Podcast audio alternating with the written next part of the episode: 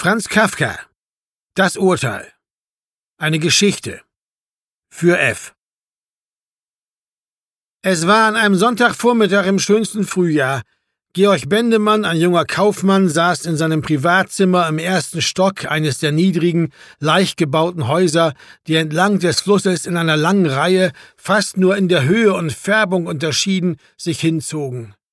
Er hatte gerade einen Brief an einen sich im Ausland befindenden Jugendfreund beendet, verschloss ihn in spielerischer Langsamkeit und sah dann, den Ellbogen auf den Schreibtisch gestützt, aus dem Fenster auf den Fluss, die Brücke und die Anhöhen am anderen Ufer mit ihrem schwachen Grün.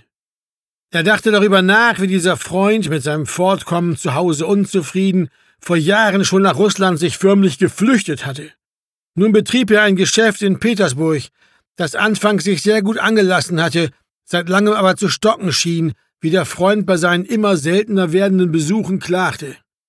So arbeitete er sich in der Fremde nutzlos ab, der fremdartige Vollbart verdeckte nur schlecht das seit den Kinderjahren wohlbekannte Gesicht, dessen gelbe Hautfarbe auf eine sich entwickelnde Krankheit hinzudeuten schien.